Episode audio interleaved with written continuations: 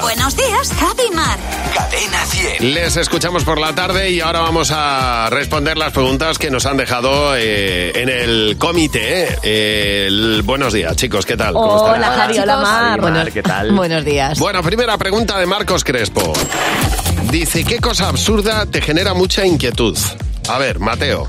Pues esto es algo que me pasa desde que soy adolescente y es que que llega el fin de semana y no tener planes. Ah. Que de repente te entra un vacío existencial Sí. y dices, ¿y ahora En plan, ¿qué hago? Pues- ¿Con quién quedo? ¿Qué hago? Exactamente, porque solo no sé estar. Claro. ¿Y en tu caso, Mar? Pues a mí, eh, cuando creo que he hecho una cosa y no la he hecho, por Ya. ejemplo, estoy en la cama y digo, uy, yo la puerta del armario la he dejado cerrada y está un poco abierta. Ya. Entonces, al rato la cierro y digo, pues lo mismo ha vuelto a estar un poco abierta.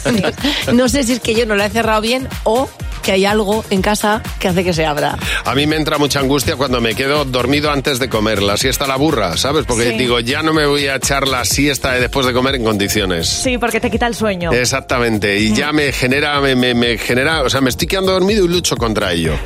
Bueno, siguiente pregunta, la de Angie, Angie Fernández, y dice, ¿qué estás haciendo ahora que sería impensable hace 15 años? A ver, Andrea. Pues está clarísimo, estoy aquí hablando con vosotros en lugar de estar camino a clase escuchándoos por la radio. Ah, mira. Porque yo hace 15 años tenía 17 y claro, iba a Fíjate. bachillerato. Es verdad, Claro, es verdad. claro. Os Claro. escuchaba. ¿Y tú, Mateo? Pues dejar de teñirme, porque yo me teñía ya con 20 años, porque tenía canas desde, desde súper joven. Fíjate, Bueno, a los 30 también me seguía tiñendo y ahora ya has pasado. cumplí los 40 y dije ya... Se ya acabó. Lo, Te aburra lo la gana. curioso, lo curioso, cuando te tiñes se nota un poco y la gente te pregunta si te haces algo en el pelo. Claro. Y ahora que tengo las canas... Me han quedado muy bien o, o las tengo bien puestas y la gente ahora se piensa que me las pongo. te las Claro. tiñes, ¿no? Claro, no dejo de Que se responder a esa tiñe de gris. pregunta. Qué bueno. ¿Y tú, Mar, qué estás haciendo ahora que sería impensable hace 15 años? Pues hago un ritual de belleza todas las noches. es decir, me echo el serum, eh, la crema de contorno de ojos, la crema hidratante de noche. O sea, algo que yo hace 15 años ni me hubiera planteado. Ahora cada noche, religiosamente, me, me, pues me Te embadurno. de to- reconstruyes, claro. Me embadurno todo lo que tengo a mano, me lo echo antes de dormir. Diana Blanco dice... ¿De qué o quién eres, eras muy fan de pequeño? Andrea, a ver.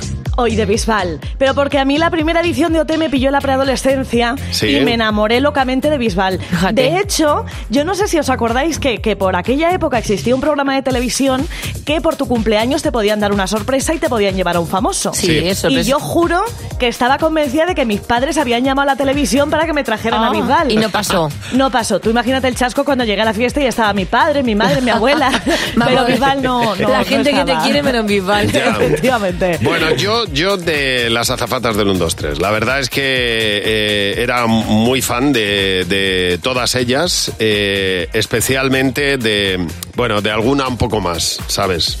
Alguna tenía yo que era un fetiche, que era Lidia Vos, y me gustaba, me sigue gustando igual, ¿eh? Hombre, es espectacular. Pero era muy fan de Está ella. estupenda. Era- Sí. es, y era espectacular. Sí. Totalmente. Oye, muchas gracias por las preguntas. Nos escuchamos esta tarde, Mateo y Andrea. Un Adiós, beso. chicos. Muchas Adiós. gracias.